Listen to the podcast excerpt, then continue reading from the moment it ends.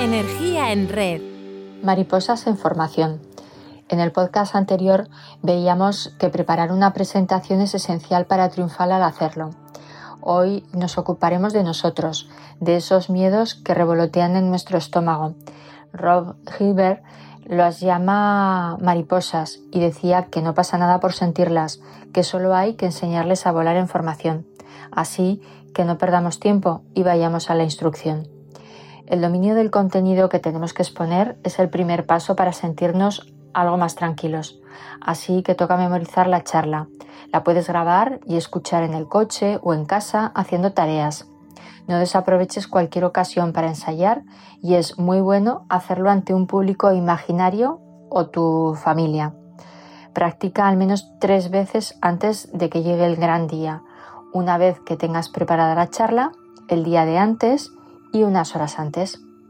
Y siempre haciendo del ensayo una puesta en escena auténtica, concentrándote en estar presente y en sintonía con la audiencia desde el minuto cero. El mensaje es el que debe calar en ellos. Recuerda, el protagonista no eres tú. Tenemos que estar pendientes de cómo se va sintiendo la audiencia. No podemos perderla por el camino, así que analicemos bien la puesta en escena. Si en algún momento ves que estás entrando en piloto automático, frena, para y coge de nuevo la velocidad adecuada. Varía el ritmo de la presentación, disminuye la velocidad y acelera para acentuar los puntos importantes. Deja que la historia marque el ritmo y piensa en la charla como una serie de fragmentos transitando de uno a otro con fluidez. No tengas miedo de introducir silencios, pequeñas pausas.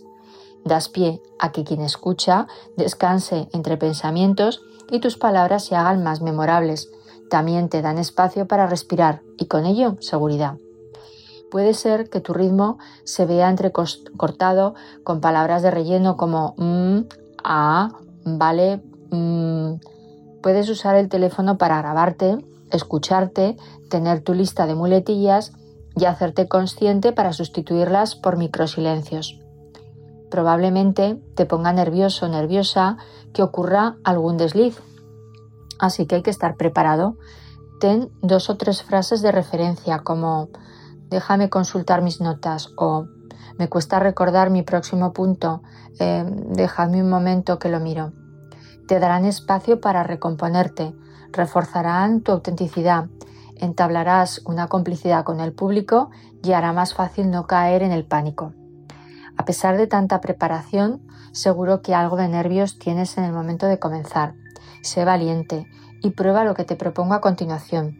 Contrariamente a la creencia popular, hablar en público con confianza eh, no pasa por deshacerse de los nervios. El secreto es replantear tu ansiedad como emoción. Aquí hay cuatro pasos que puedes seguir antes de tu próximo gran discurso o presentación. Primero, tómate unos minutos para centrarte. Haz una pausa, respira por la nariz y exhala por la boca. A continuación, pregúntate, ¿por qué este discurso, este tema o esta audiencia son importantes para mí? Y respóndete en voz alta. Luego, visualiza la presentación completa de principio a fin y asegúrate de imaginar que va increíblemente bien. En qué punto eres eh, uno con el público, cuál es el momento en el que fluyes hablando. Eh, disfruta de todo esto con todo lujo de detalles. Siéntelo, conmuévete. Finalmente, y este es el paso más fácil, escucha una canción que te dé un pequeño impulso. Elige uno que te haga sonreír y te llene de energía positiva, no importa la cursi que sea, y adapta una pose de poder te calmará los nervios de última hora. Practicar estos rituales antes de cada presentación te ayudará a hacer uso de tu energía nerviosa en lugar de frustrarte. Hitler también practicaba ante un espejo y preparaba de forma casi obsesiva cada detalle de la coreografía, incluso probar la acústica del recinto.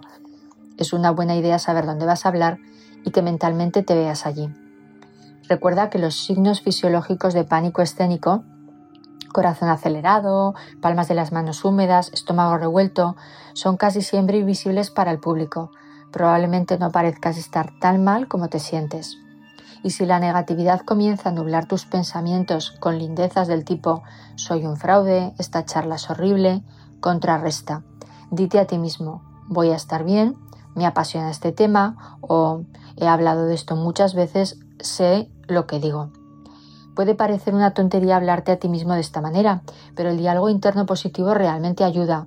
Lo llamamos autoinstrucciones, técnicas que el psicólogo Donald Mitchenbaum incorpora en su estrategia de inoculación de estrés ante determinadas situaciones, tareas o problemas estresantes.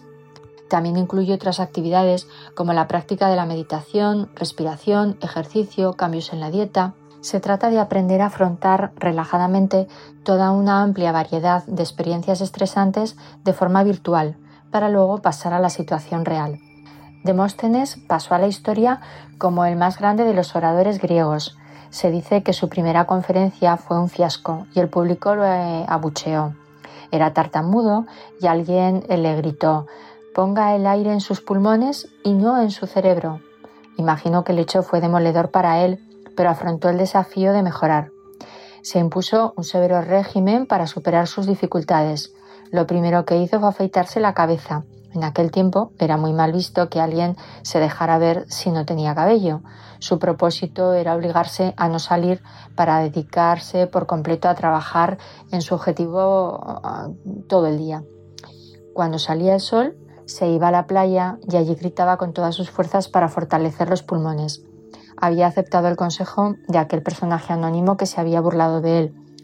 Cuando volvía a casa, practicaba echándose un puñado de piedras en la boca y poniéndose un cuchillo entre los dientes. Así se obligaba a no tartamudear. Después de varios años con esta disciplina de entrenamiento lo consiguió. ¿Y sabes cuál era su autoinstrucción? Entrena, entrena, entrena. Y cuando llega la puesta en escena, tómate un momento para respirar, mirar directamente a tu audiencia y conectar con cada uno de los presentes. Puedes empezar diciendo, cada uno de ustedes en esta sala o quiero compartir una historia personal con ustedes. De este modo ya les estás diciendo que estás ahí para ellos, para ayudarles. Presta atención a la velocidad a la que hablas. Cuando estamos nerviosos solemos hablar demasiado deprisa. Una buena velocidad sería de 110 palabras por minuto. No te embales. En cuanto a los gestos, ya sabes, no cruce los brazos ni metas las manos en los bolsillos. Apoyarlas en un atril o tenerlas a la altura de la cintura, tocándose ligera y relajadamente, está bien. Finalmente, relaja también un poco el guion y habla con el corazón. Ayuda a no sonar demasiado ensayado.